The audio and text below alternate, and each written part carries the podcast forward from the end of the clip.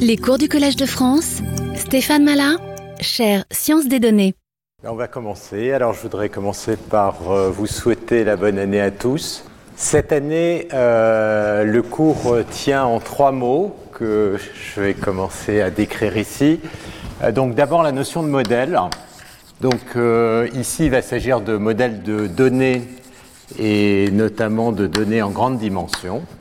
Donc euh, on va typiquement se passer en grande dimension. Euh, le deuxième mot dans le titre, euh, c'était information. Donc on va voir le lien avec la théorie de l'information et plus généralement les probas. Et puis surtout, le troisième qui va pas mal nous guider, c'est la physique statistique.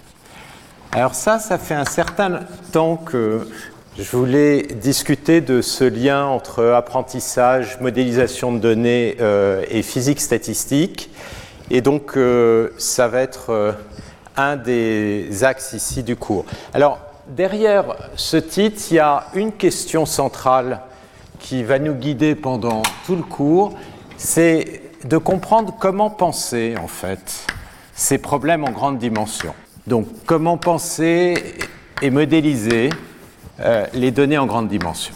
Alors pourquoi je dis penser ici? Parce que en fait, c'est pas du tout intuitif euh, de conceptualiser un espace en très grande dimension et les phénomènes qui se passent euh, en très grande dimension. Et c'est là notamment que la physique statistique va jouer un rôle très important parce que l'essentiel des concepts qui ont été introduits en physique et en physique statistique, on va le voir, nous permettent d'appréhender ce genre de problème et de formaliser les choses. Alors, quand je parle de données ici, elles sont complètement génériques. Donc ça peut être euh, des sons, ça peut être des images, ça peut être des textes, ça peut être des mesures physiques. Et en particulier, on regardera pas mal d'applications du côté de la physique, mais ça peut être le cas euh, en biologie, tout ce que vous voulez. Et puis, euh, de l'autre côté, il y a évidemment euh, les applications. Alors, quand vous avez, et là, on, regardera ça évidemment euh, plus en détail, mais de façon générale, quand vous avez un modèle de la distribution de données, vous pouvez un peu faire n'importe quoi.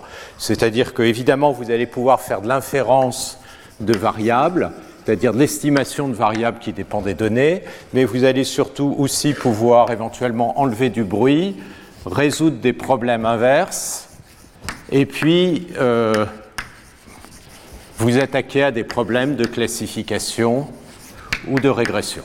Donc c'est vraiment le problème tout à fait central qu'on trouve au centre de tout ce domaine, c'est de comprendre comment est-ce que on arrive à construire des modèles et qu'est-ce que ça veut dire de faire un modèle et euh, de relier euh, ces trois domaines?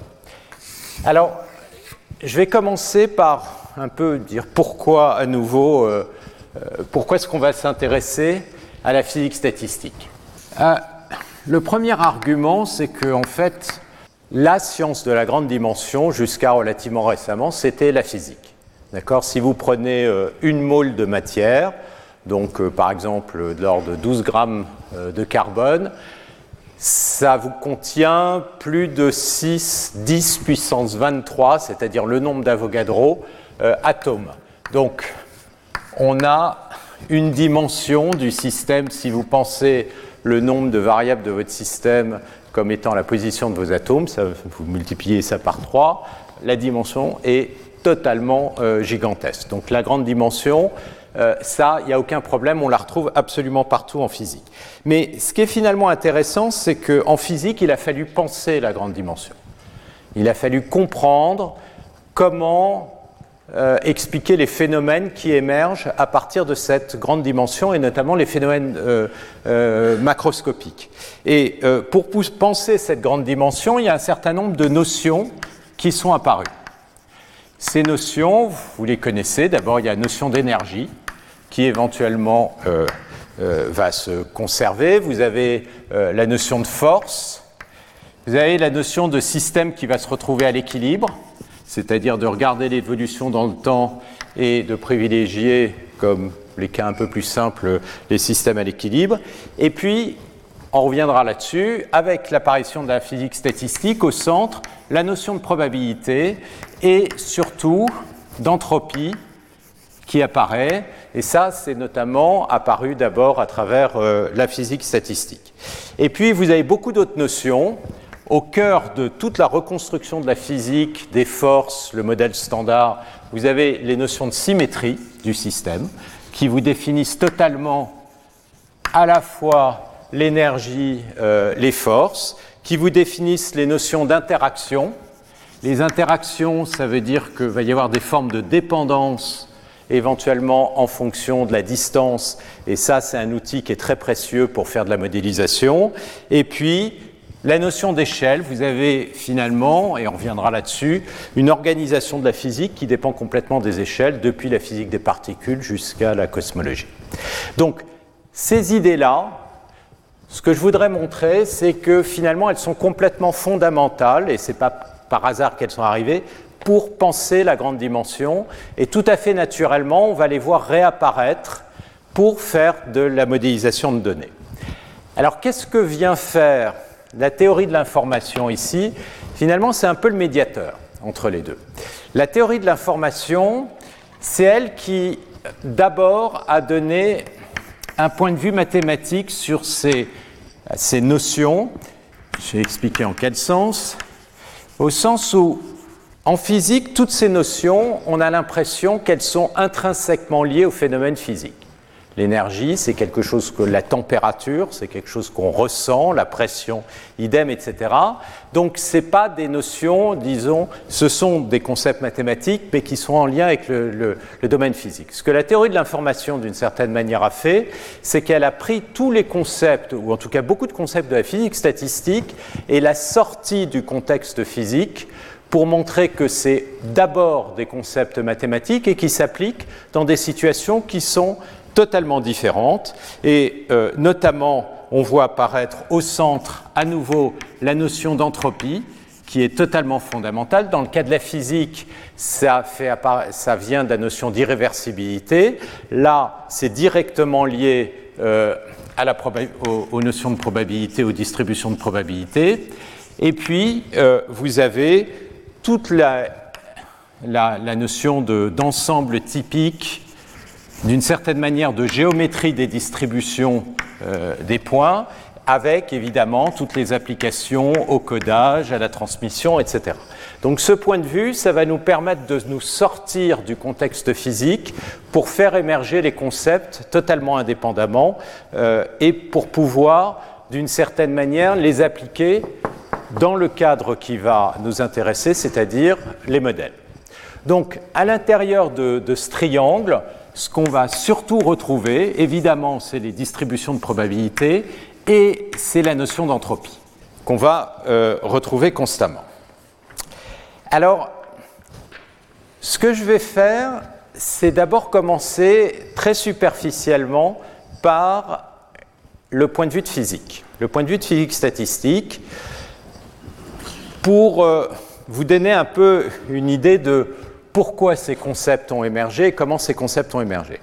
Ce qu'il faut voir, c'est que euh, si vous placez au milieu du 19e siècle, finalement les physiciens avaient l'impression que le corpus de connaissances en physique était déjà quasiment bien achevé, au sens où vous, aviez, avez des domaines, donc euh, par exemple vous avez le domaine de la mécanique des solides, que ce soit la mécanique euh, point de vue statique, dynamique ou la mécanique euh, des corps célestes. Vous avez la mécanique des milieux continus. Donc là, vous avez toutes les notions d'élasticité. Euh, vous avez la mécanique des fluides, l'acoustique. Tout ça, c'est dans ce deuxième domaine. Puis vous avez l'électromagnétique comme autre domaine qui se trouve juste à côté. Vous avez l'optique et puis la thermodynamique. Thermodynamique, la chimie. Et tout ça, ce sont des domaines qui vivent les uns à côté des autres avec leurs principes fondamentaux. Vous avez les équations qui sont euh, associées, les équations Hamilton, ou les modèles résultant de, euh, des lois de Newton. Vous aviez les équations de Navier-Stokes, les équations de Maxwell, et puis pour la thermodynamique, vous avez les principes de la thermodynamique. Premier, deuxième principe dont je parlerai. Donc tout ça, ce sont des propriétés macroscopiques.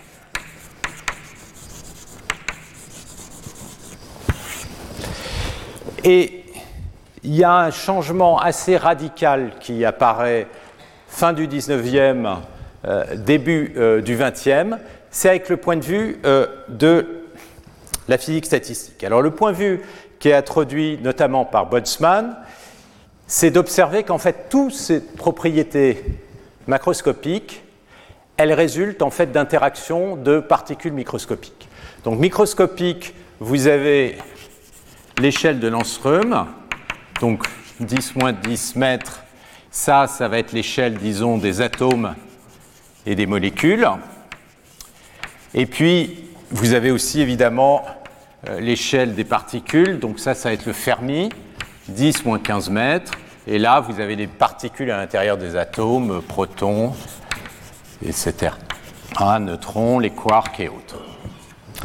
Et l'hypothèse qui est faite par Boltzmann, parce qu'il faut voir qu'à ce moment-là, il n'y avait aucune observation directe, voire indirecte, euh, de l'existence euh, de ces atomes, même si c'était une hypothèse qui datait de l'Antiquité, c'est que en fait toutes ces propriétés macroscopiques résultent des interactions de euh, ces propriétés microscopiques et on verra notamment le point de vue de Boltzmann émerge à travers la thermodynamique et la théorie cinétique des gaz. Alors, ce qui est très spectaculaire, c'est que en fait tout ce paysage qui est complètement morcelé va être réorganisé finalement avec un seul axe.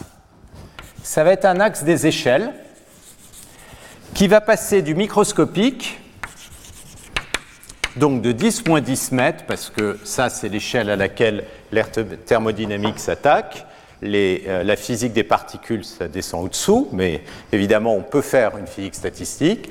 Et puis, jusque, disons, l'échelle du mètre, et puis on peut aller euh, bien au-delà euh, quand on va commencer à attaquer les problèmes célestes, les problèmes euh, d'astrophysique, voire de cosmologie. Donc, tout le problème, en fait, a été réorganisé, toute la physique est réorganisée le long des échelles.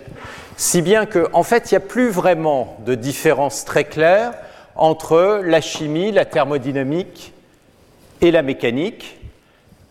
Ça correspond à des matériaux qui peuvent être différents. On peut parler de viscosité d'un côté, on peut parler de température, mais euh, ce sont d'un point de vue mathématique des euh, variables qui ont des propriétés qui sont très similaires, et donc on va retrouver exactement les mêmes principes.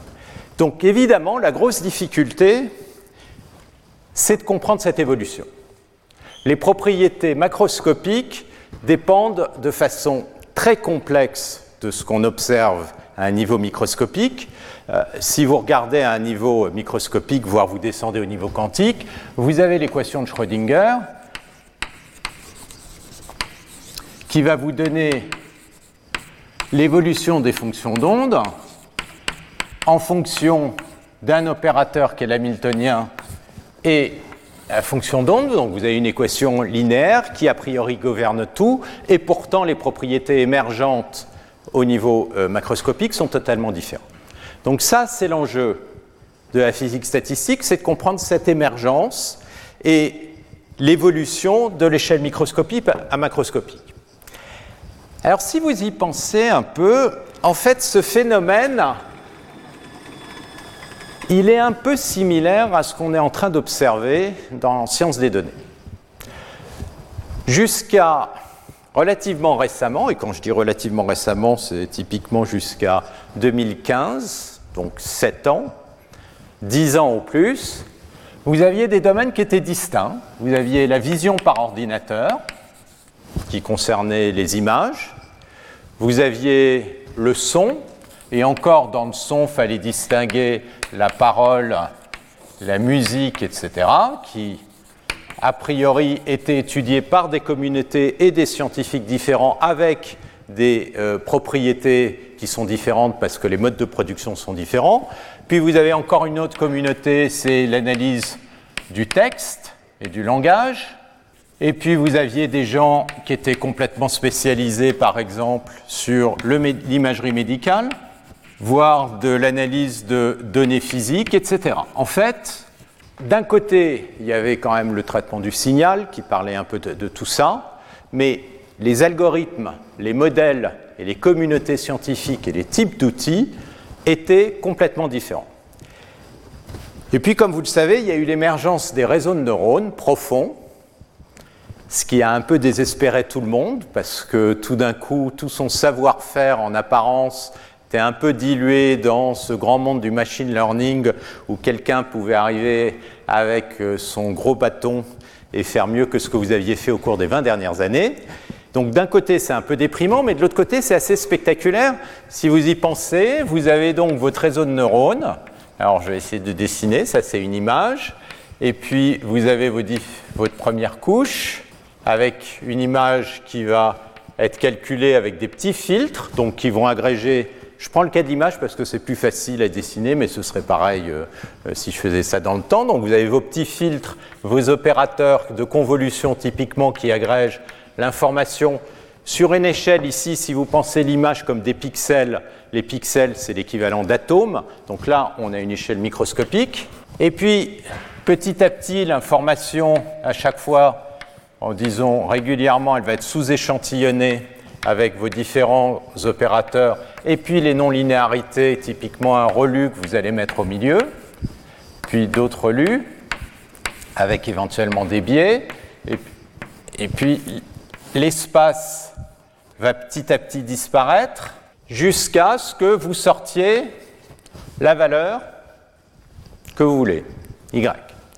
Et ça, c'est quoi? Ça peut être chien, chat, c'est typiquement des notions qui sont macroscopiques. Et surtout qui sont complètement globales. Parce que vous avez cascadé vos filtres qui étaient locaux, qui petit à petit agrègent l'information, mais comme à chaque fois vous sous-échantillonnez, si vous prenez une valeur ici, ça va correspondre à un champ récepteur qui va être grand ici, et si vous prenez le dernier pixel ici, vous donne une information qui dépend de toute l'image. Donc petit à petit, qu'est-ce que vous faites D'une certaine manière, vous faites un espèce de voyage à travers des échelles. Et alors ce qui est très spectaculaire, c'est que vous pouvez, alors évidemment, il faut apprendre euh, les opérateurs sous-jacents, mais à l'entrée, typiquement, les gens mettent du texte, modulo and embedding, peuvent mettre du son, des images, et puis on apprend et on arrive effectivement à estimer les quantités macroscopiques qui nous intéressent derrière par exemple les sentiments dans un texte, par exemple le mot qui a été prononcé dans le cas de la parole, etc. Donc en fait, on a un peu le même genre de phénomène qui apparaît ici, c'est-à-dire que tous ces domaines ont été finalement réorganisés un peu comme la physique statistique avec un nouvel axe, il y a une espèce d'axe des échelles mais qui est très complexe, avec beaucoup de non-linéarité et vous connaissez l'essentiel des architectures qui peuvent être très compliquées. Donc on retrouve un peu le même genre d'idée. Il y a une grosse différence, c'est que ça, c'est apparu il y a dix ans, en tout cas, euh, les réseaux de neurones, c'est beaucoup plus ancien, mais les résultats spectaculaires dans ces domaines en dix ans. Et en dix ans, il n'y a pas beaucoup de théories qui permettent de comprendre ça. Alors qu'au-dessus, eh ben, il y a une centaine d'années de réflexion qui a permis de faire émerger des concepts.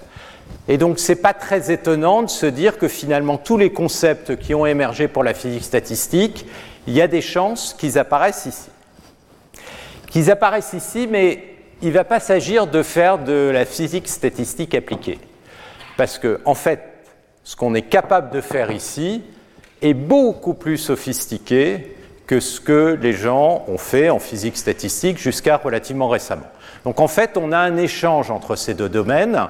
D'un côté, la physique statistique qui a les concepts, qui a les outils, qui a surtout des modèles à partir duquel on peut penser, et de l'autre côté, ces résultats tout à fait spectaculaire euh, numérique avec ces machines qui là sont beaucoup plus faciles pour expérimenter et sur lesquelles on peut essayer de comprendre ce qui se passe.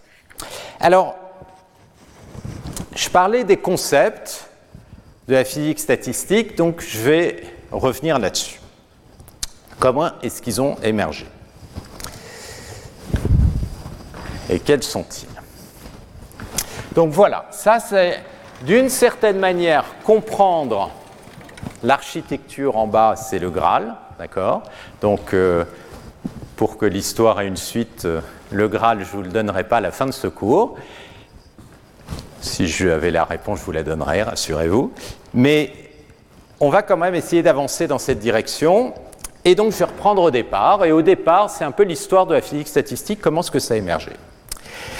Donc, au départ, ça a émergé par la thermodynamique. Donc, en thermodynamique, il y a euh, deux principes, notamment, euh, qui sont apparus. Le deuxième principe, c'était dicté par Carnot. Le premier principe, c'est quand vous avez un système à l'équilibre, c'est le fait que l'énergie se conserve. Alors ce principe, en fait, on peut le retrouver comme étant en fait une conséquence du fait que les lois sont invariantes, la physique sont invariantes dans le temps. Quand vous avez des invariants, ça c'est le théorème de Noether, vous avez associé des quantités qui se conservent, et donc il y a une forme d'équivalence entre ces deux points de vue, mais disons au départ, ce point de vue évidemment n'était pas connu, vous avez le fait que, le premier principe, c'est la conservation d'énergie sur un système isolé, et le deuxième principe, qui, avait été, qui a été de la thermodynamique euh, euh, de très nombreuses fois, d'abord par Carnot, c'est sur la notion d'irréversibilité. Il y a une forme d'irréversibilité, c'est-à-dire que l'énergie, il y a une partie de l'énergie qui peut se transformer et cette transformation peut être inversée, et puis il y a une partie d'énergie qui va se transformer dans un processus qui est irréversible et qui va notamment venir avec de la production de chaleur. Ce point de vue, il a été euh, relié à la notion d'entropie, le mot entropie a été créé, a été euh, inventé par Clausius. Alors, les choses se sont beaucoup. Alors, Clausius, il est mort en 1888. Donc, en fait, vous allez voir, les choses se sont catalysées en 20 ans à peu près très rapidement, il y a eu cette hypothèse qu'il y avait quelque chose de, plus sophistiqué dessous qui était lié à, une nature particulière. Donc Clausius a repris ce principe en introduisant la notion d'entropie et en reliant la, notion d'entropie, de variation d'entropie. Alors en euh, physique, l'entropie, souvent ça s'appelle S, euh, nous, on est entre trois domaines, donc il y a un moment, il va falloir choisir euh, des notations. Et en théorie de l'information, ça s'appelle H. Alors ça tombe mal parce qu'en physique, H c'est l'hamiltonien, tant pis. D'accord? On va prendre ici des notations de, de machine learning, de, de, de, sciences des données. Donc l'entropie, ce sera H, et la variation de, l'entropie, ça peut se relier à la variation de la quantité de chaleur divisé par la température, et ce que Clausius, avec des expériences, donc a introduit cette notion en disant quand il y a égalité, vous avez un phénomène réversible, et quand vous avez une inégalité, eh bien, vous avez un phénomène irréversible. Donc, ça, ça a été mis en évidence d'un point de vue expérimental sans donner véritablement de, notions ni mathématiques ni euh, de modèle précis de ce qu'était cette notion d'entropie. Et ce point de vue, il a été introduit par Boltzmann. Alors, Boltzmann, donc lui, c'est euh, né 1844, il est mort en 1906. Donc l'essentiel de son travail, ça a été fin du 19e, début du 20e. alors, Boltzmann, lui, il est parti de la cinétique des gaz. Donc on verra ça plus en détail. mais euh, vous aviez déjà des modèles de la cinétique des gaz, notamment introduits par Bernoulli, où le modèle, c'est essentiellement des billes qui euh, euh, s'intersectent avec des chocs qui sont complètement élastiques, donc qui rebondissent, avec des billes qui sont tout petites par rapport à la distance entre deux billes. Donc ça, c'est ce qu'on appelle le modèle des gaz parfaits. Et à partir de là, euh, donc de ces distributions de billes, euh, euh, Bernoulli avait déjà établi des lois sur les distributions de vitesse.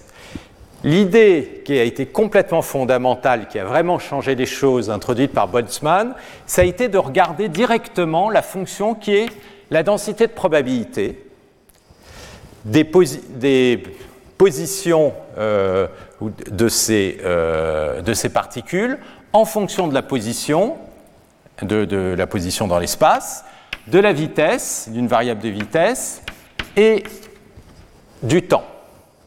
Et ce qu'il a établi, c'est l'équation d'évolution, et c'est la première équation d'évolution euh, de probabilité qui a été écrite, généralisée par les équations de Fokker-Planck. Et donc, vous avez une équation qui est l'équation de Boltzmann, qui établit l'évolution de ces densités de probabilité. Et vous avez une évolution du système qui va converger vers un équilibre.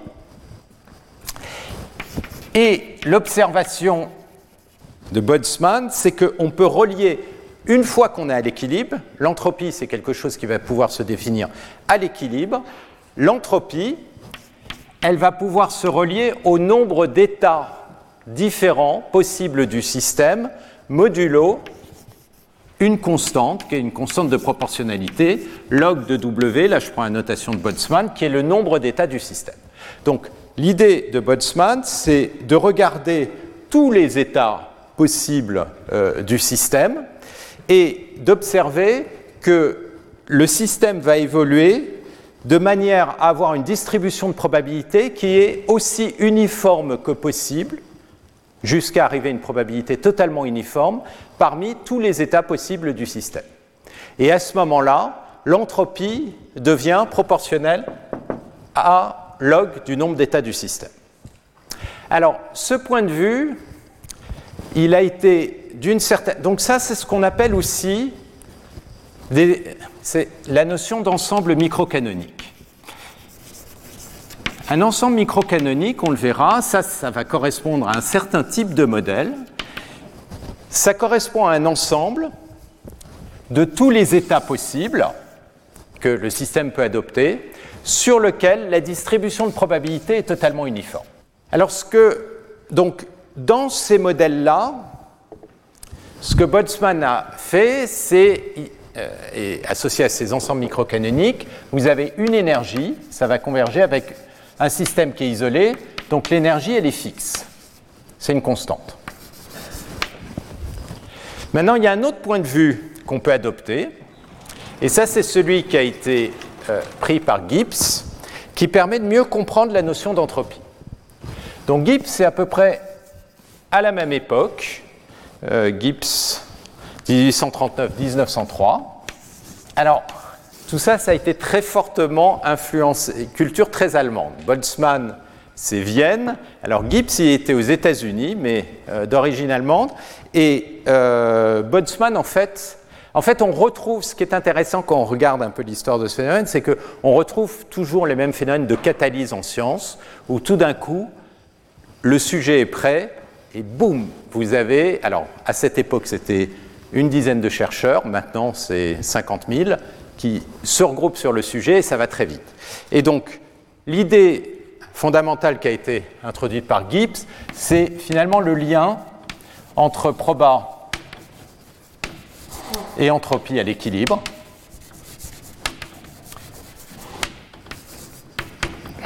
PI log de PI, et surtout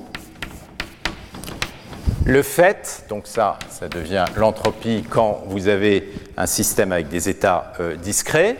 Et puis c'est la notion d'ensemble qu'il a formalisée, donc ensemble microcanonique, sur lequel je reviendrai, et macrocanonique, qui correspondent à des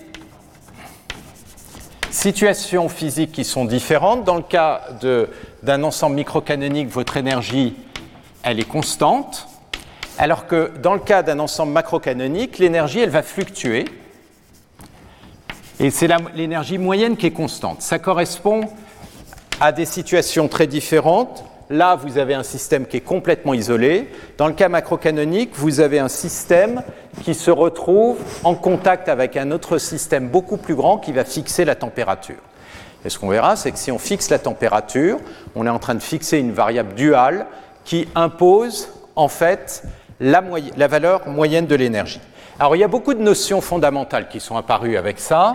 C'est notamment l'apparition de la transformée de Legendre, les notions de dualité et de variable duale qui ont permis de beaucoup mieux comprendre quel était le lien entre des variables comme euh, température, énergie, euh, pression, volume, etc. Donc tout ça, on le verra. Ce qui va être intéressant, c'est qu'on va voir que ces deux idées en fait, elles définissent deux types de modèles de données qui sont différents tant que la dimension est, finie. Et puis, quand la dimension du système, c'est-à-dire le nombre de variables, tend vers l'infini, c'est ce qu'on appelle la limite thermodynamique. Alors, ces systèmes, en fait, deviennent équivalents.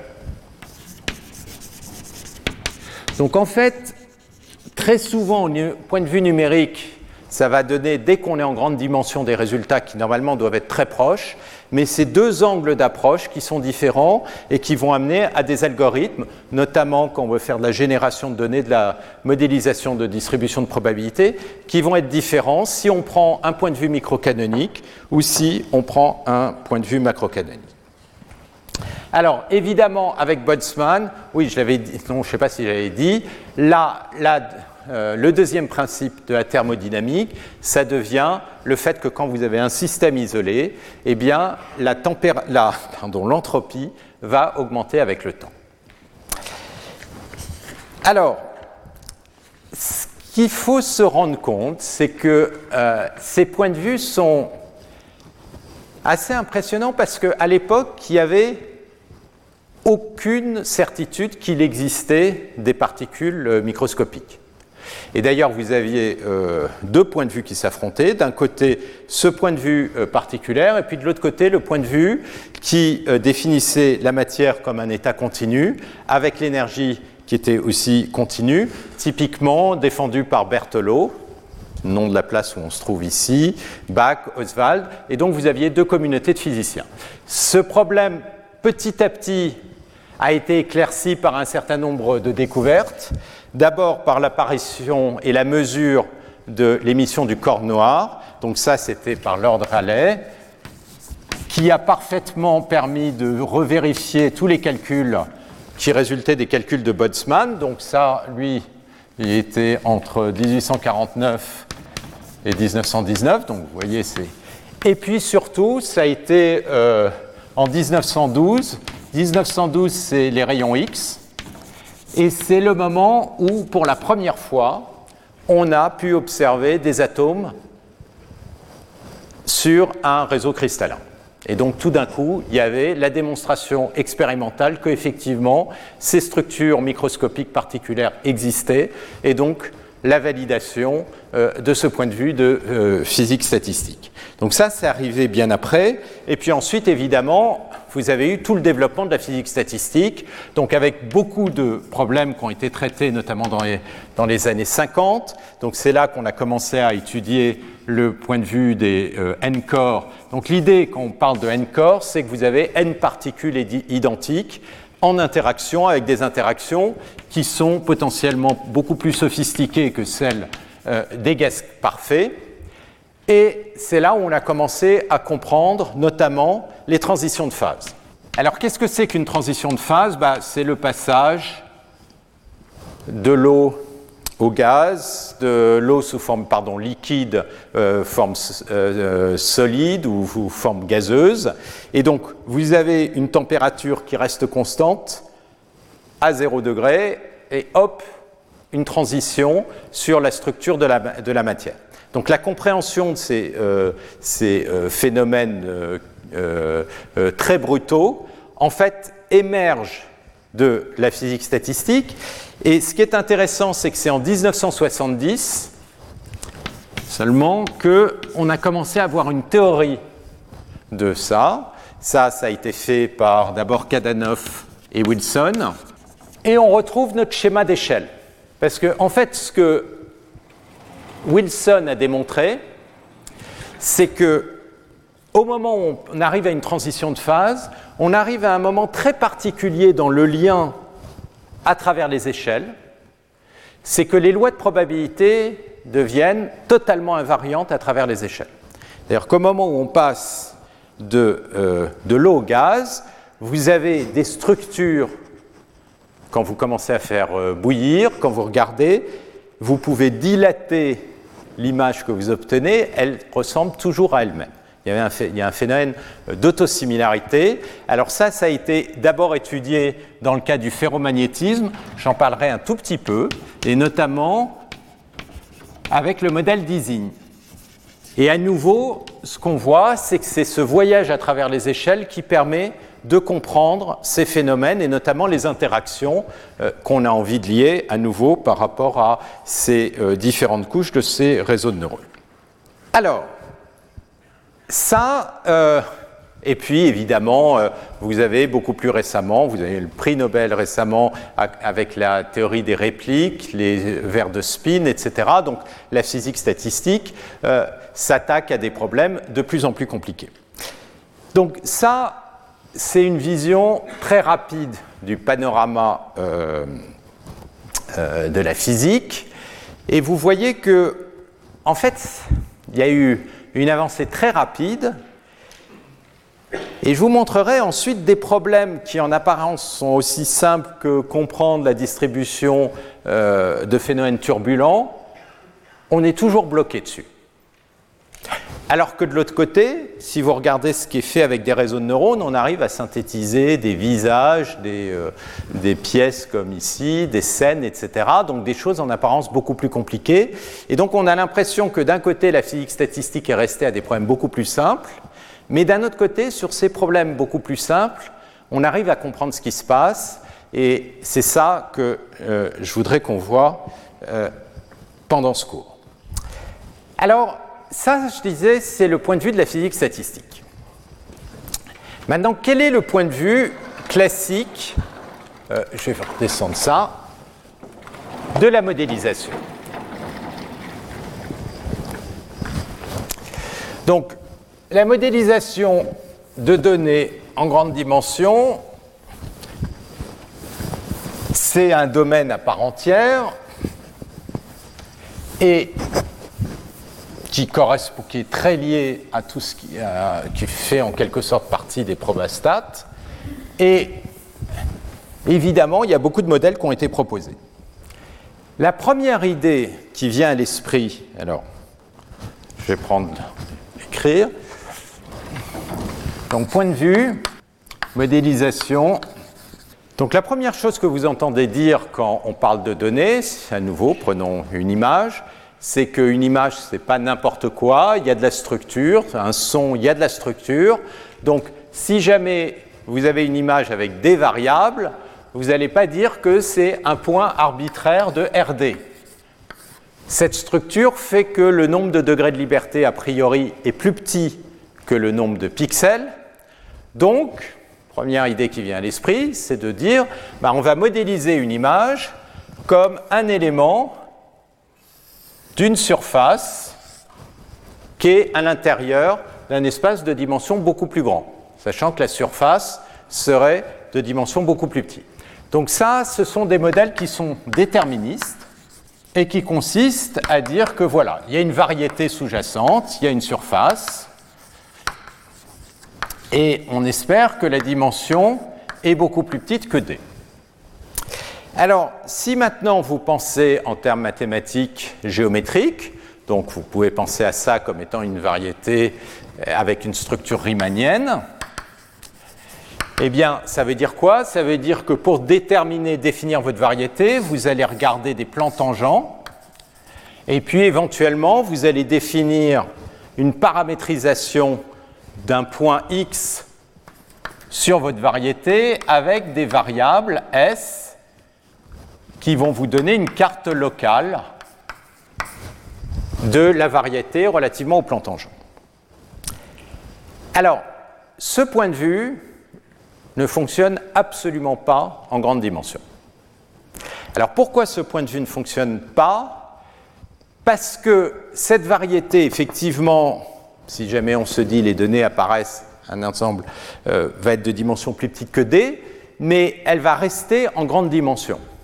C'est-à-dire que ce n'est pas vrai que de dire que les images euh, ont que 5, 10 ou 50 ou 100 variables. Euh, vous avez des textures avec toutes sortes euh, de variations, vous avez des arrangements des structures. Le nombre de variables, si on prend une image et qu'on essaye de faire de la compression, typiquement on peut passer de 1 million de pixels à 100 000 donc un facteur 10 sans trop dégrader la qualité, mais vous n'allez pas comprimer à un facteur 10 000. Donc ça veut dire que la dimension de, cette variété, Typiquement, elle va rester en quelques dizaines, voire centaines de milliers. Donc, c'est en très grande dimension. Et quand vous avez une structure en grande dimension, donc pensez, alors là, c'est l'argument classique, donc en dimension D', qui est beaucoup plus petite que D, mais qui reste assez grande, si jamais vous voulez avoir un plan tangent, le nombre de dimensions ici de votre plan tangent, c'est D' combien de points euh, il vous faut? Bah, Ce qui va se passer, c'est qu'il vous faut couvrir votre variété de façon suffisamment dense pour pouvoir estimer la courbure et euh, toute la géométrie de la variété. Donc si vous voulez en dimension D' avoir des points qui sont à une distance plus petite que epsilon, ben, si jamais vous êtes dans une boîte de, euh, taille 1, le nombre de points il va être de l'ordre de epsilon à la puissance moins d'. Et à nouveau, si vous prenez epsilon égale 1 dixième, ça vous fait 10 à la puissance d'. Et ça, c'est monstrueusement grand. À nouveau, d' 80, ça vous fait le nombre d'atomes de l'univers. Donc, c'est impossible d'échantillonner votre variété de façon suffisamment précise pour avoir toutes ces notions locales de courbure, de plan tangent, etc. Donc, si on prend ce point de vue-là, le problème, c'est qu'on n'a pas accès à tous les outils de la géométrie différentielle. Et la variété, à nouveau, elle est en très grande dimension, en dimension 10 000, 100 000. Donc tous les outils classiques de la géométrie ne vont pas s'appliquer ici. Ça, c'est le problème de la malédiction de la dimensionnalité, sur lequel je reviendrai régulièrement, et qui rend ce point de vue assez euh, inefficace, en tout cas tel quel, d'un point de vue mathématique. Alors vous avez un autre point de vue qui consiste à prendre une approche probabiliste. Alors, une approche probabiliste, ça va consister à définir x comme étant la réalisation d'un vecteur aléatoire qui va avoir une certaine distribution. Donc vous allez avoir une euh, euh, distribution qu'on va supposer être régulière par rapport à la mesure de Lebesgue, c'est-à-dire qu'elle met une densité P de x, ça, ça va être la densité de probabilité, et on va essayer d'écrire la distribution des données en identifiant P de x. Alors, ce que je voudrais montrer, c'est que là, on obtient une structure qui est beaucoup plus riche, en grande dimension à nouveau, et d'une certaine manière, on peut interpréter ça comme une forme de géométrie floue. C'est-à-dire qu'on va retrouver à travers les théorèmes de concentration des zones où effectivement, avec probabilité 1, les données vont se retrouver, mais on va avoir des outils qui sont beaucoup plus flexibles euh, pour faire ça. Alors, d'une certaine manière, c'est intéressant parce que si je reviens une seconde à la, physique statistique, pourquoi est-ce qu'il euh, y a eu beaucoup de résistance aux idées euh, de Boltzmann, de Gibbs, dans toute la communauté de la physique D'une certaine manière, d'un point de vue épistémologique, c'était très choquant très choquant de se dire que des lois déterministes comme les équations de Navier-Stokes, Maxwell, etc., étaient simplement des conséquences de phénomènes complètement aléatoires et statistiques.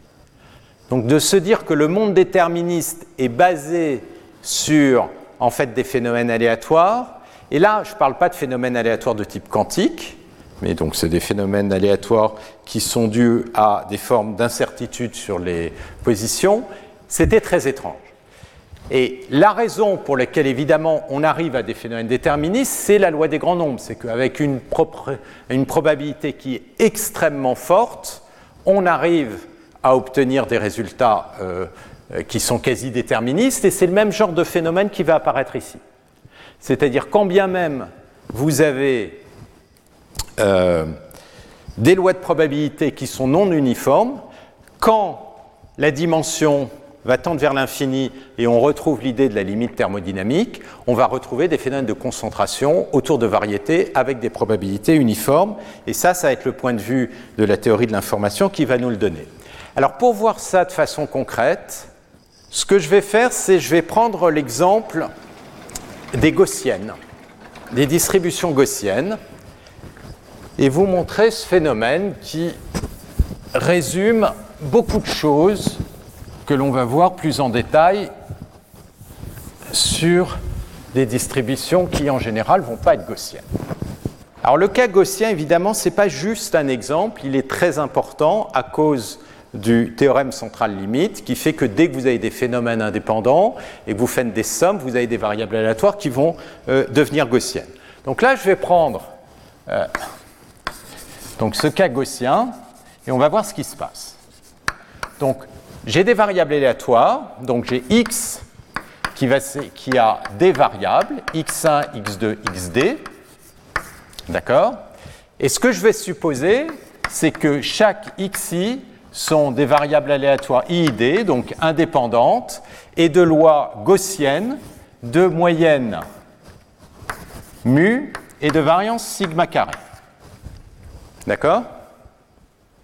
Donc, la probabilité de x, d'observer x, comme chacune de ces variables aléatoires sont indépendantes, c'est le, produit des probabilités de chacun des xi. Maintenant, comme je suis dans le cas gaussien, la distribution d'une telle variable, c'est racine de 2pi sigma, e puissance moins, alors si la variable je l'appelle a, ça va être a moins mu au carré sur sigma carré. Donc, si je remplace ici A par xi, je vais avoir le produit de mes d variables. Donc, la constante de, normalisation, elle va être à la puissance d. Et puis, l'exponentielle, ça va me donner une somme.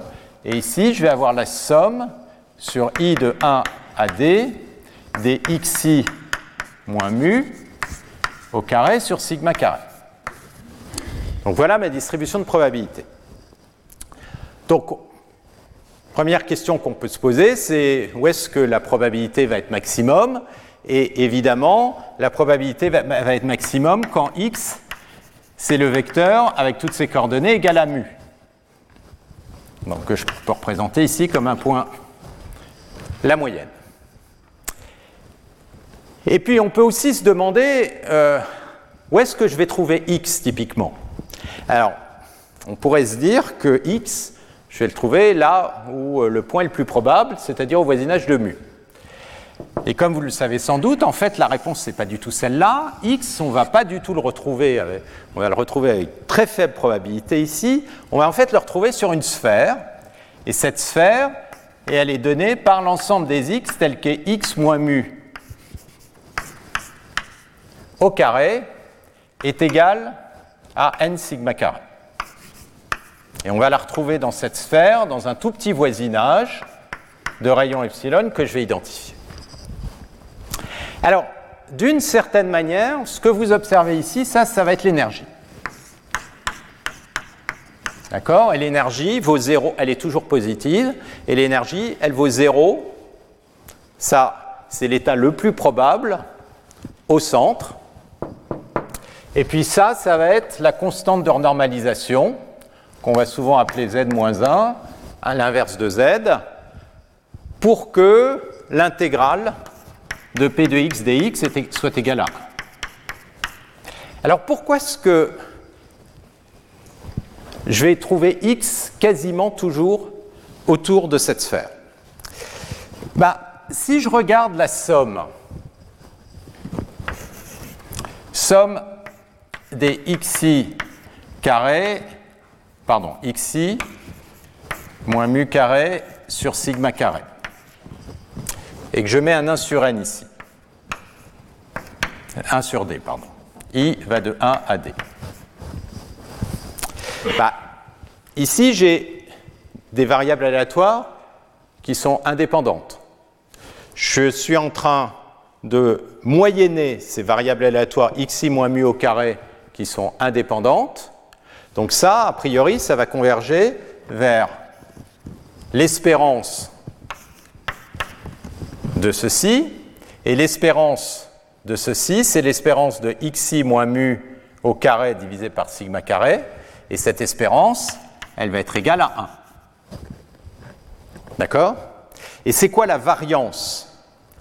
Bien, je suis en train de moyenner des variables aléatoires indépendantes.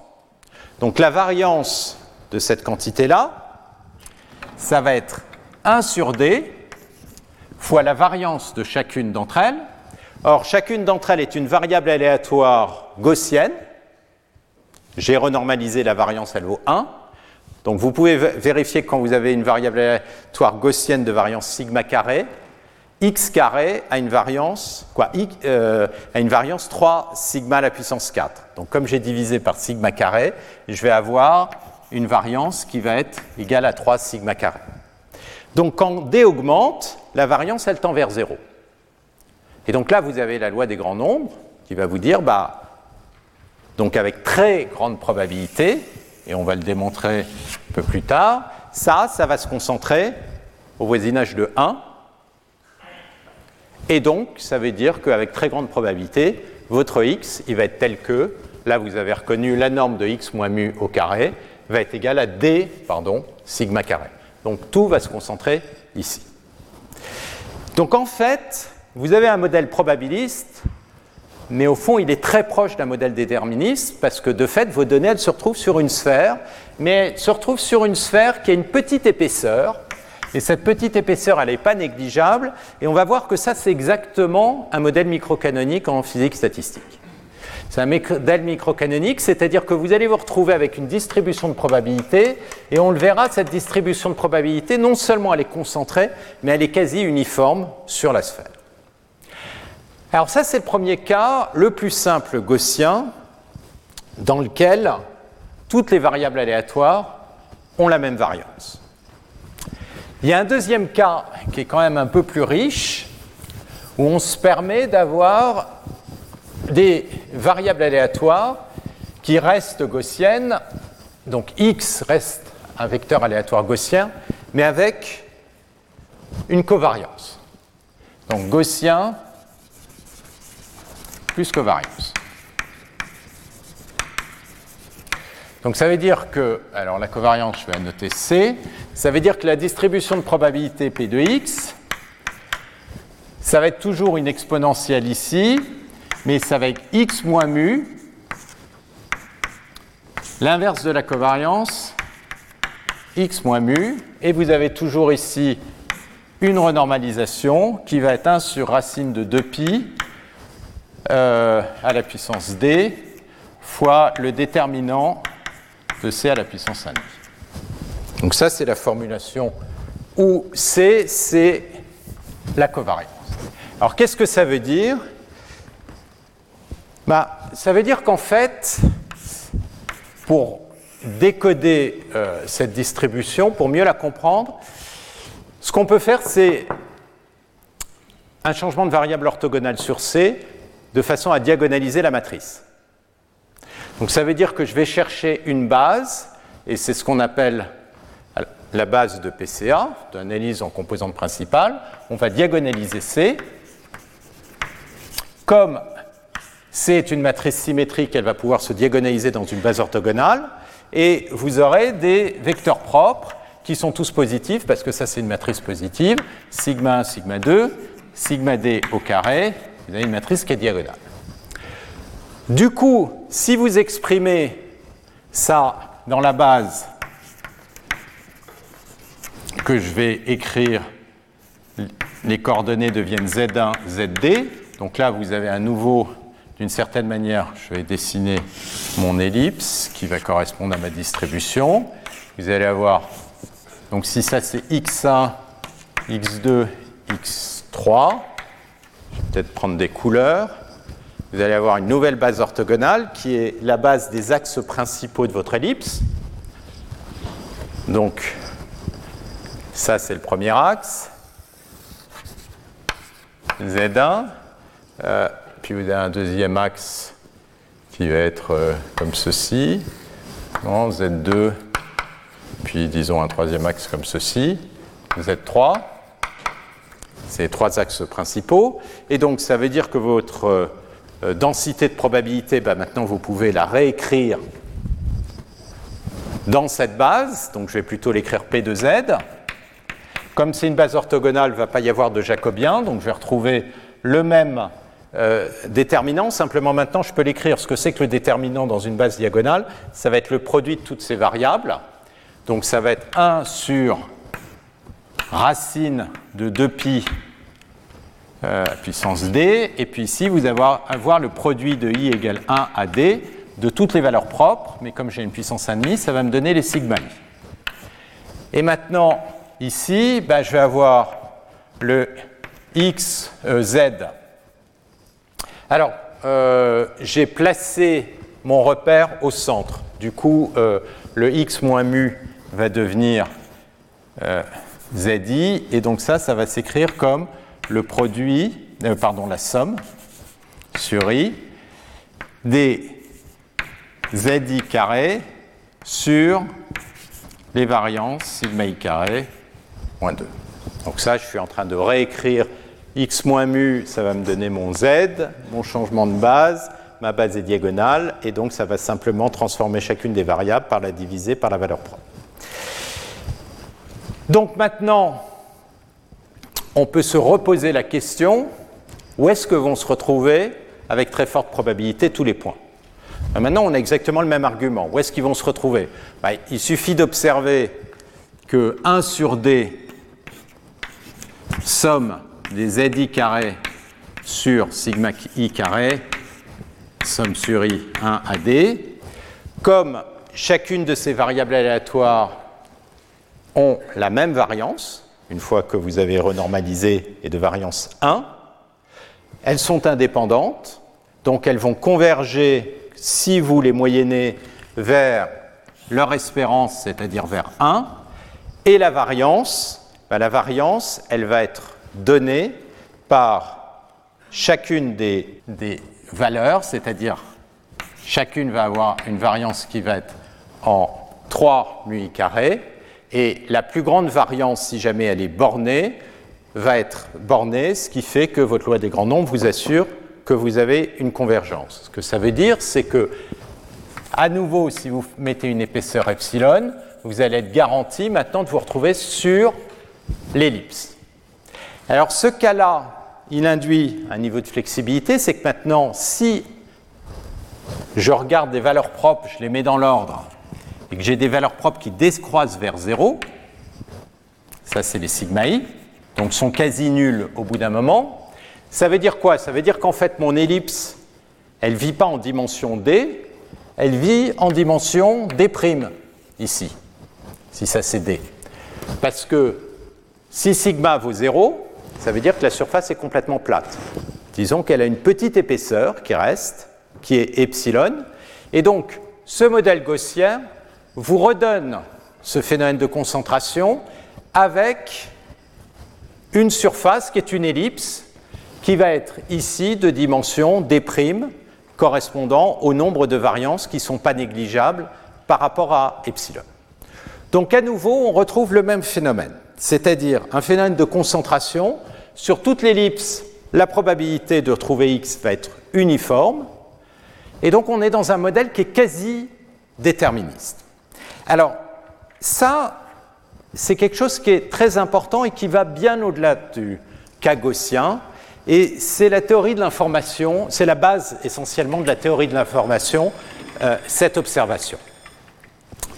Non seulement c'est la base de la théorie de l'information, mais c'est la base de la raison pour laquelle l'entropie joue un rôle aussi fondamental pour comprendre tous ces phénomènes de grande dimension. Alors je vais vous donner l'idée qu'on va ensuite revoir beaucoup plus en détail.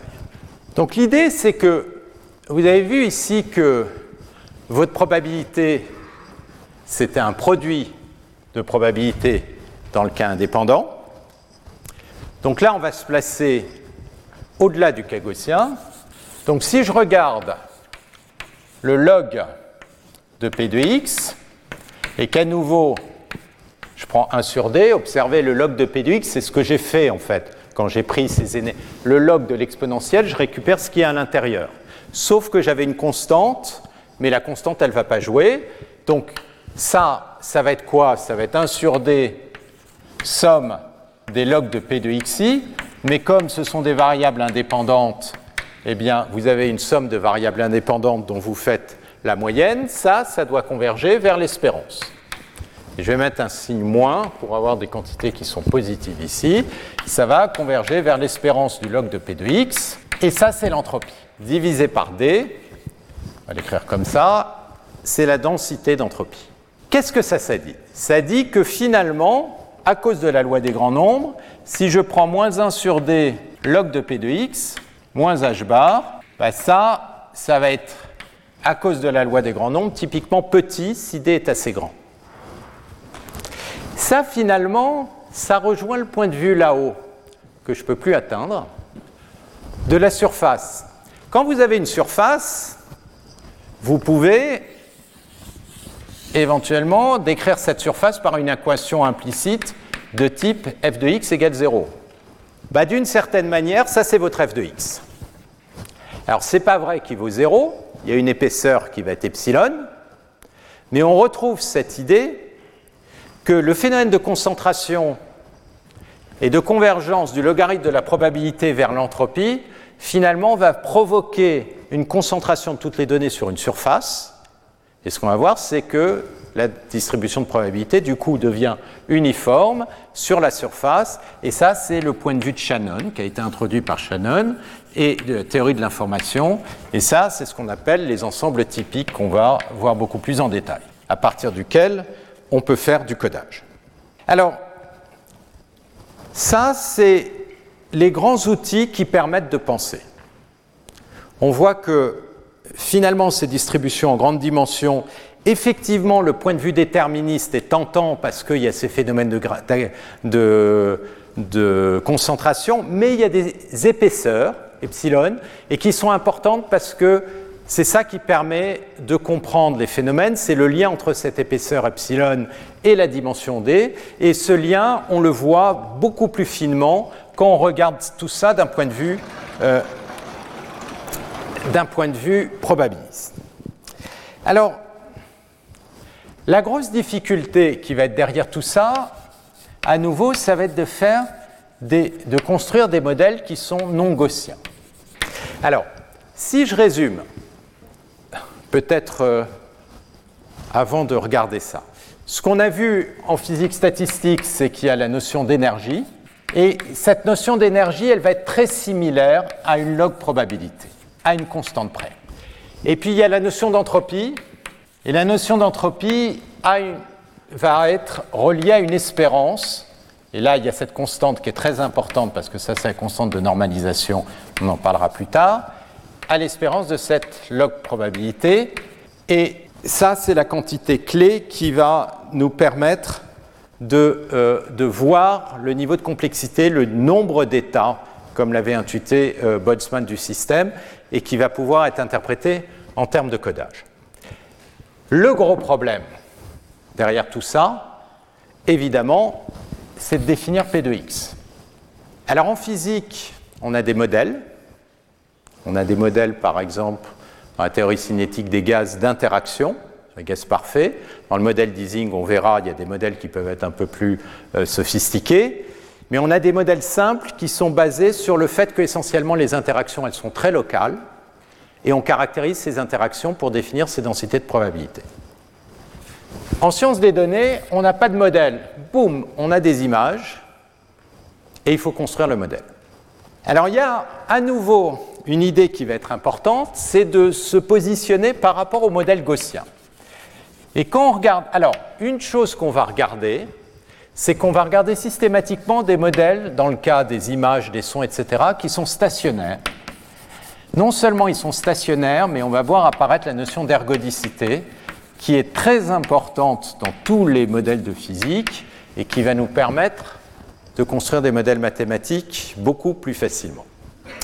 Dans le cas gaussien, si vous imposez ces propriétés de stationnarité et d'ergodicité, ce que je vais vous montrer, puis on va le faire tout de suite, c'est que si vous vous baladez le long des échelles, si on va regarder le phénomène à travers les échelles, eh bien ce que vous allez observer à deux échelles différentes et sont des phénomènes qui sont indépendants.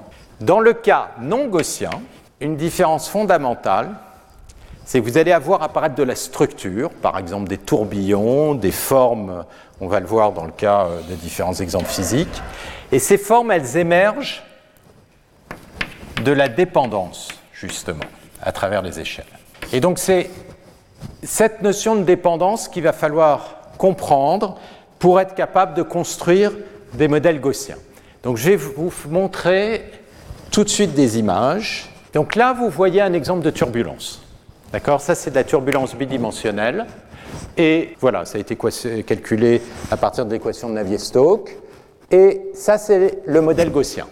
Ce modèle, il a été introduit par Kolmogorov. Son premier papier, c'est 1945, en prenant les équations de Navier-Stokes et en faisant une simplification, en, supposant que le modèle est, gaussien et en calculant les moments d'ordre 2 qui permet de calculer euh, ce processus gaussien, autrement dit de définir la matrice de covariance C.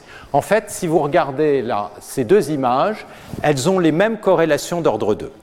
Et pourtant, elles n'ont pas du tout, du tout la même tête. Ça veut dire quoi? Ça veut dire que le modèle gaussien n'est pas bon. Et ce qu'on voit bien, c'est que le modèle gaussien, il est beaucoup plus désordonné. De fait, le modèle gaussien a beaucoup plus d'entropie que la turbulence. Et l'enjeu qui a été ouvert par Kolmogorov, c'est de construire des modèles de ce que vous avez à gauche. Et ça, ça a été essentiellement un échec en physique, en physique jusqu'à maintenant. C'est-à-dire qu'on n'a pas de bons modèles statistiques, bien qu'on commence à avancer dans cette direction. Donc ça, c'est un très beau problème, c'est de caractériser la distribution statistique du P de X d'un flot comme ça. Ça, c'est un modèle plus simple. Alors, ça, c'est une image qui correspond en quelque sorte au modèle d'Ising, au modèle ferromagnétique. Donc, le modèle ferromagnétique, vous avez sur une grille des spins donc, qui peuvent prendre des valeurs 1 ou moins 1. Alors ici, leur valeur, elle est continue, mais euh, ça pourrait être 1 euh, ou moins 1. Et euh, quand vous avez, ça va créer un champ magnétique, et ce champ magnétique va être responsable de la, la magnétisation du solide. Alors il y a des modèles très précis qui permettent de comprendre la distribution en fonction de la température. Et quand vous êtes à haute température, en fait les spins sont quasiment indépendants et donc, vous avez une espèce d'image aléatoire comme ceci, tant que la température est plus grande que cette température critique. Et puis, arrive une température critique, et au moment où on arrive à la température critique, on observe une très forte corrélation sur vos images de spin, donc blanc c'est 1, noir c'est moins 1. Ça veut dire que vous avez des grandes plages de spin qui sont égaux à 1, des grandes plages qui sont égaux à moins 1, et puis, au-delà de cette température critique, essentiellement, soit le 1, soit le moins 1 va dominer. Et la question, c'est comment est-ce qu'on peut faire émerger des corrélations comme ça à longue portée, alors que vous le verrez, le modèle, il est totalement local. Mais il y a une composante non linéaire, mais il est très local. Et donc, il y a des phénomènes de propagation qui crée ce genre d'image. Alors évidemment, quand ce problème a été compris, la première réaction, c'est de se dire, OK, est-ce qu'on peut utiliser ça pour faire des modèles de turbulence? La réponse est non. On n'y arrive pas, c'est-à-dire tous les gens qui ont essayé avec des modèles complètement locaux comme ça n'ont pas été capables de faire des modèles de turbulence. Alors, je vais revenir sur des images de type turbulence, mais je vais faire un détour par le son, parce que le son, c'est un peu plus intuitif. Alors, j'espère que vous allez pouvoir entendre. Je vais mettre le son le plus fort possible. Là, ce que je vais vous jouer, c'est quatre notes de musique, juste pour vous initier à une représentation qui est essentiellement la représentation des notes de musique sur une partition de musique. Horizontalement, vous avez le temps. Verticalement, vous avez les fréquences ou les échelles. D'accord? Et là, on voit apparaître les harmoniques de la première note, de la deuxième, de la troisième, de la quatrième. Je vais vous les faire écouter.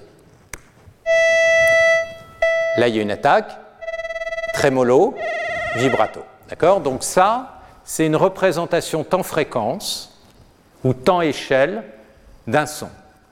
Et comment on fait ça? Avec une transformée non pas de rondelettes, dommage, c'est joli, euh, mais d'ondelettes, c'est joli aussi. Euh, et donc, on verra euh, comment on crée ce genre de choses. Alors pourquoi je vous montre ça? Une fois qu'on a compris comment on fait ce genre de choses, on peut regarder des phénomènes un peu plus compliqués. Je vais vous faire écouter un applaudissement et je vais vous le faire visualiser. Ça, c'est la représentation temps-fréquence ou euh, temps-échelle, ça c'est toujours les échelles euh, de ma transformée en ondelette, de mon applaudissement. Maintenant, je vais vous faire écouter un applaudissement gaussien. C'est quoi un applaudissement gaussien? C'est un applaudissement avec la même matrice de covariance, c'est-à-dire qu'à chacune des échelles, l'énergie va être la même. Donc vous voyez, là, il y a beaucoup d'énergie, et puis là, il n'y en a pas. Simplement, le reste, c'est gaussien. Voilà votre applaudissement gaussien aucun, euh, aucun phénomène transitoire, aucune structure. Et on le voit bien quand on regarde cette image. Et là, vous pouvez voir cette idée dont je vous parlais ici, c'est que là, il y a des corrélations, il y a de la structure, on voit apparaître des pics. Là, ce qui se passe à une échelle ou à une autre échelle, essentiellement, va être indépendant. Quand on incorpore cette structure, et donc toute la question va être de comprendre comment on fait ça et comment on organise l'information à travers les échelles, on arrive à reproduire, resynthétiser des, euh, applaudissements. Et ça, ça utilise un modèle microcanonique avec euh, les bonnes variables et les non-linéarités. Les non-linéarités, elles sont essentiellement les mêmes que celles qu'on rencontre dans un réseau de neurones, c'est-à-dire c'est des choses de type relu et ça permet de comprendre, vous verrez pourquoi, ces non-linéarités ont un rôle totalement fondamental dès qu'on veut aller au-delà de modélisation de phénomènes gaussiens. Ça, c'est un papier. Ça, c'est le papier gaussien, à nouveau. Et le papier par ondelette. On entend la même chose, il y a des petits défauts. Ça, c'est un cocktail. Donc le cocktail gaussien. Et le cocktail par ondelette. Alors c'est intéressant, là vous entendez, mais les mots sont plus là. Mais vous avez cette espèce de structure intermittente qui vous donne cette perception. Alors, une fois qu'on a compris ça, on peut passer aux images. Ça, c'est l'équivalent. Vous voyez que là, vous avez des champs qui ne sont pas du tout gaussiens. D'accord Donc là, vous avez euh, votre turbulence. Ça, c'est très beau, je trouve. C'est, la toile cosmique donc c'est l'agrégation de matière à travers le cosmos, et vous voyez ces filaments, et chaque point essentiellement correspond à des galaxies. Et ça, c'est une turbulence euh, euh, de gaz avec un champ magnétique. Donc ces images, elles sont stationnaires. Il y a ce côté ergodique sur lequel je reviendrai, c'est-à-dire que les espérances, on peut les retrouver avec des moyennes spatiales, et on peut faire des modèles et ce qui va être fondamental à nouveau, c'est de comprendre les interactions d'échelle. Donc on retrouve toujours ce même thème, c'est se balader à travers les échelles. Et si on fait ça, on arrive à resynthétiser des images. Et donc voilà, et je vous expliquerai tout ça, euh, comment on récupère des images qui correspondent à des échantillons d'une distribution de probabilité en grande dimension. Là, typiquement, la dimension, c'est de l'ordre de 1 million. Voilà un dernier exemple. Alors ça, ça correspond au séminaire que nous fera Erwan Alice. Euh, là, ce que vous voyez, c'est la voûte céleste qui est mesurée. Alors, dans cette image, il y a un mélange de plein de choses. Il y a ce qu'on appelle le fond cosmologique diffus, CMB en anglais, qui correspond aux traces de radiation au moment du Big Bang. C'est à peu près euh, euh, 380 000 ans après le Big Bang, c'est donc juste presque rien.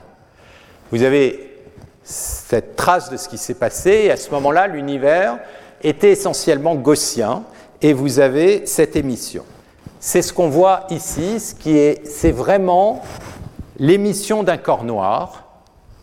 Et donc vous avez un processus aléatoire qui est totalement gaussien, avec une matrice de covariance, mais qui est totalement gaussien. Et puis vous voyez toutes ces structures qui se superposent.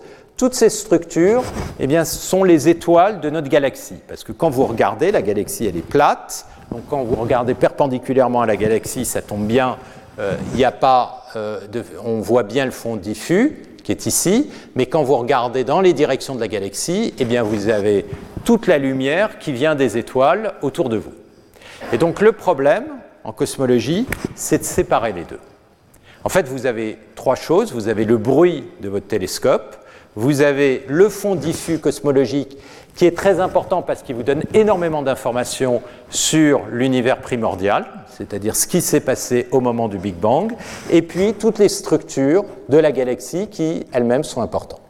Donc ça, c'est le genre de problème qui est typiquement une application de ce qu'on a décrit, parce que la difficulté, certes, vous avez un phénomène gaussien facile, mais la difficulté, c'est qu'il faut modéliser le phénomène non gaussien, c'est-à-dire la distribution lumineuse de la galaxie qui, vous voyez, est très structurée.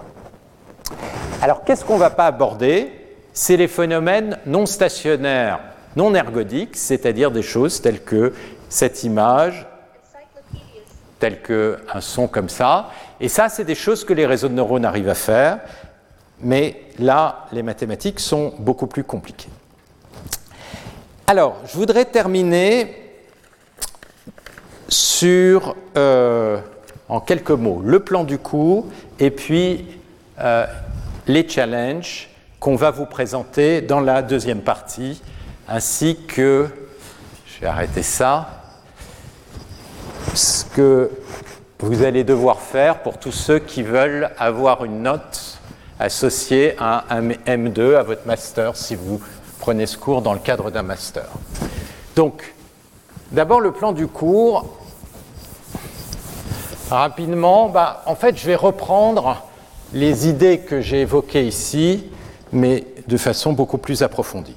Donc,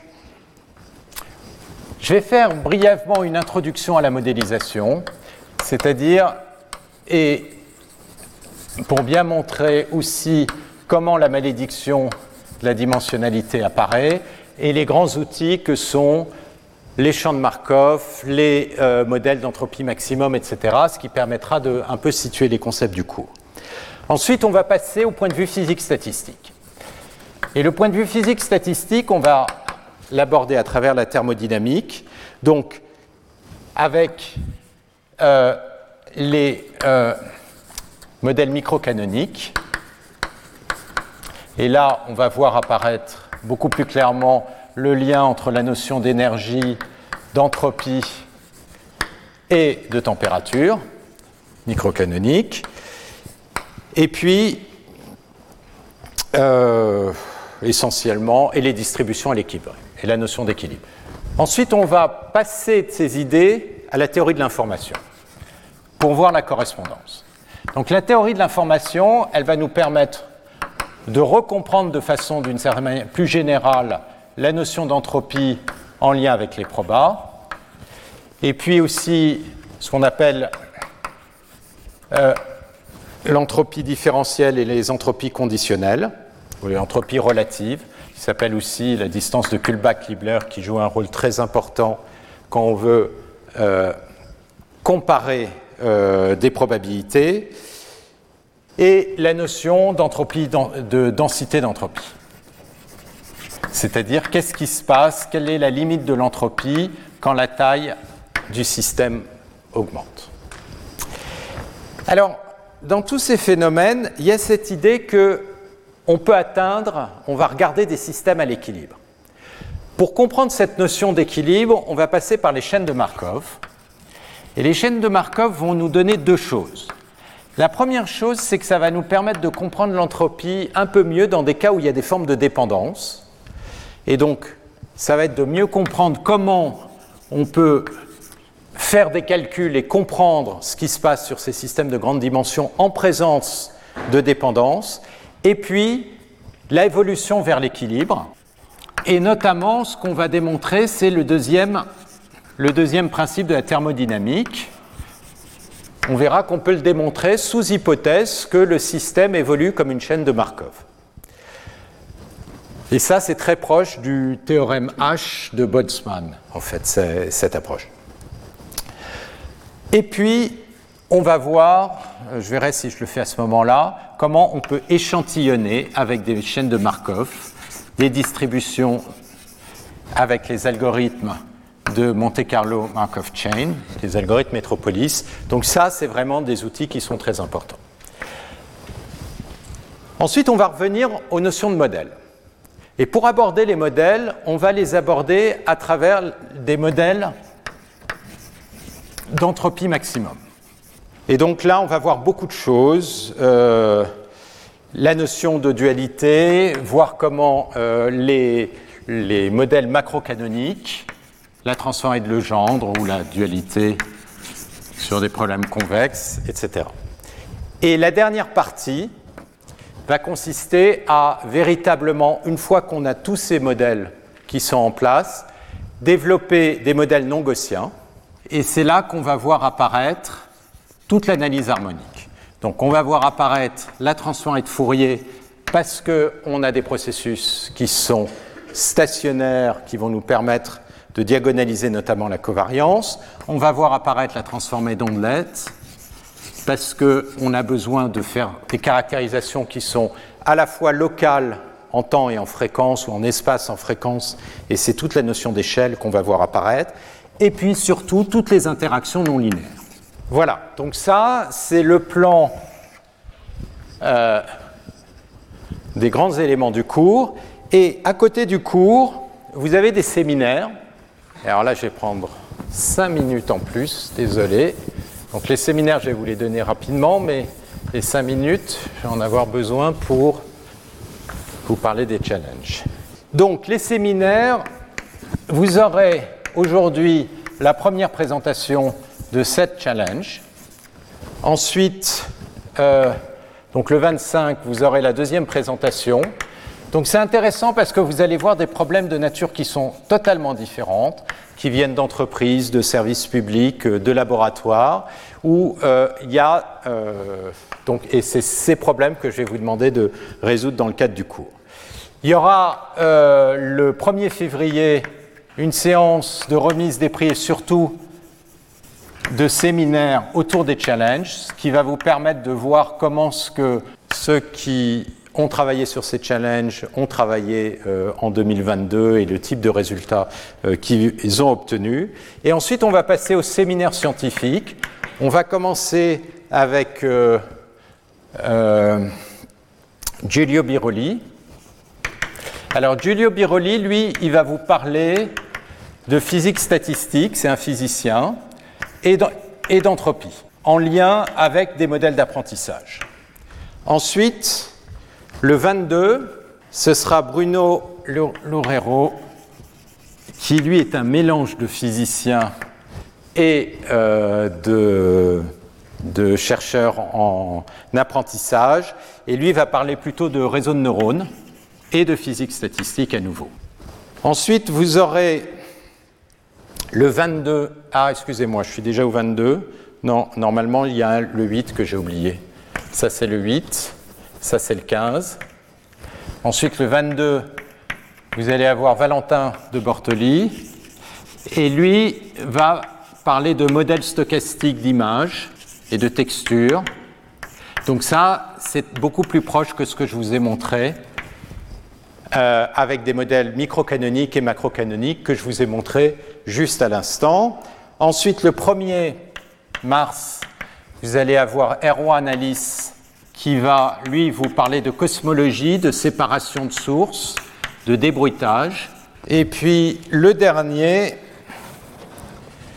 à tout seigneur, tout honneur, euh, ce sera Marc Mézard. Alors pourquoi je dis tout seigneur, tout honneur? Parce que Marc Mézard, en fait, est un des tout premiers physiciens à avoir construit ce pont entre euh, physique statistique et apprentissage. Donc il a une vision très intéressante de tout le domaine et très, parlera, parlera, très probablement parlera de l'interface probablement entre verre de spin et euh, réseau de neurones. Et donc euh, ce sera le dernier séminaire.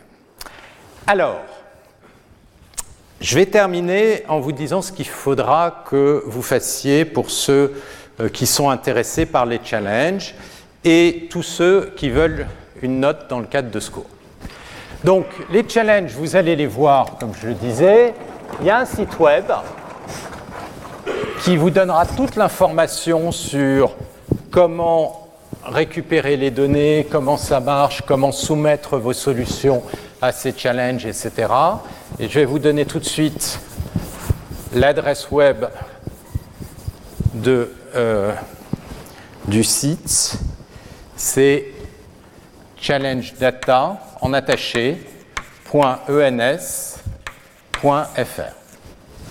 Donc vous allez là-bas vous inscrivez. Donc ce sont des challenges euh, d'apprentissage supervisé. Ça veut dire quoi? Ça veut dire que pour n'importe lequel de ces problèmes que vous avez, on va vous donner une base de données d'entraînement avec des XI, des exemples, et puis le label, la réponse à la question Y qui vous sera donnée. Et puis, on va vous donner aussi une base de données de test pour lequel il faudra que vous prédisiez la valeur avec votre algorithme. Et vous allez soumettre ça et vous aurez un score. Et ce score, on vous explique comment il est calculé. Et le problème classique, d'apprentissage supervisé, c'est d'avoir le score le meilleur possible, autrement dit de faire la prédiction, et vous verrez les différents types d'images, type de problème, ça peut être de l'image, ça peut être du son, ça peut être de la finance, ça peut être de la prédiction euh, climatique, ça peut être de la médecine. Les, les challenges sont très divers, vous allez le voir dans les deux séances qui viennent. Et donc le problème, c'est de développer un algorithme. Alors, plusieurs contraintes. D'abord, vous ne pouvez pas faire plus de deux soumissions par jour, de manière à ce que vous ne fassiez pas trop d'overfit sur la base de données de test. Et puis, vous aurez le 19 mars. Alors, déjà, il va y avoir un oral. Pour le cours, il y a deux contraintes. Euh, j'aurai une feuille de présence, il faut que vous soyez là, présent au moins 50%.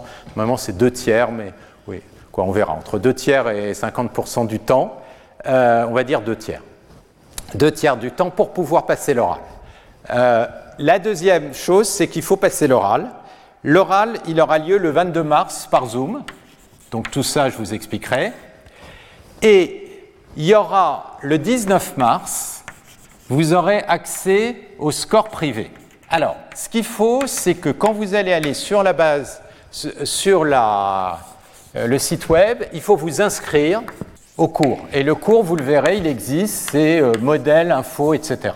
Et le 19 mars, si vous êtes inscrit, vous allez voir, et c'est expliqué dans la documentation, vos résultats sur des nouvelles données qui étaient cachées jusqu'à maintenant. Pourquoi on fait ça? Parce qu'entre maintenant et le 19 mars, vous allez faire plein de soumissions sur les données de test et vous risquez, d'une certaine manière, petit à petit, de vous adapter avec des procédures de validation sur les données de test. Bon, pour s'assurer que votre algorithme il n'a pas fait trop de surapprentissage, eh bien, on introduit des données cachées et vous aurez une fois votre score sur les données cachées, c'est le 19 mars. Et ça, comprendre tous ces phénomènes de surapprentissage, etc., c'est évidemment un point, je reviendrai là-dessus, qui est très important. Alors, si vous voulez un guide pour les bonnes pratiques, il y a un séminaire qui a été fait par Pierre Courtiol, que vous pouvez récupérer sur le site euh, du Collège de France. Il a sur un de mes cours, c'était la date, c'était le 21 février 2018.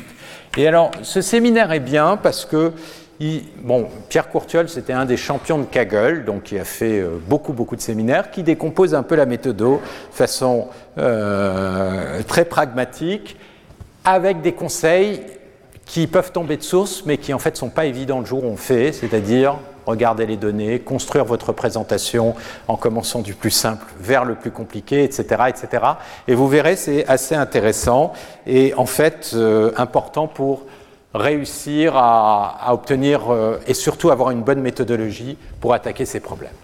Dernière chose, il faut vous inscrire au cours.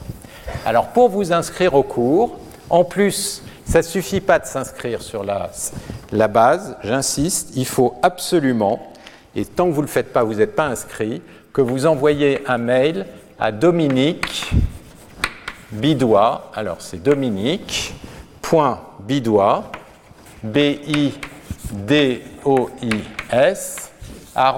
collège un moins de france.fr. Et le sujet, vous mettez inscription. Donc ça, c'est valable pour tous les étudiants de master, euh, notamment le MVA, de PSL, etc. Si vous êtes étudiant de doctorat, vous n'avez pas besoin, de toute manière, vous n'aurez pas besoin de, notes formelles. Dernier point, pour faire un challenge comme ça, vous pouvez le faire soit seul, soit en binôme. Donc au moment de l'oral, bah, soit euh, vous venez seul, soit vous venez avec votre binôme, mais pas plus que deux personnes parce que ce n'est pas efficace pour travailler. Euh, le but, c'est que à la fois vous travaillez, et je reviendrai là-dessus, les maths, comprendre ce que vous faites et donner le résultat de l'algorithme. Le but, c'est pas d'avoir le meilleur score. C'est bien d'avoir un très bon score, mais il faut comprendre pourquoi, et il faut expliquer. Et si vous avez un moins bon score, mais que vous avez compris, c'est beaucoup mieux. D'accord? Donc c'est qu'on soit bien d'accord, c'est ça le but du cours, c'est d'essayer de comprendre. Voilà, on va s'arrêter parce que dans 7 minutes, 8 minutes vont commencer les challenges. Je vous parlerai aussi d'une initiative pour ceux qui sont intéressés. Je vais peut-être faire une seconde une annonce. Il y a à 5 heures une initiative du Collège de France Agir pour l'éducation. Je vous en parlerai pendant 3 minutes pour introduire les challenges. Retrouvez tous les contenus du Collège de France sur www.colège-2-france.fr.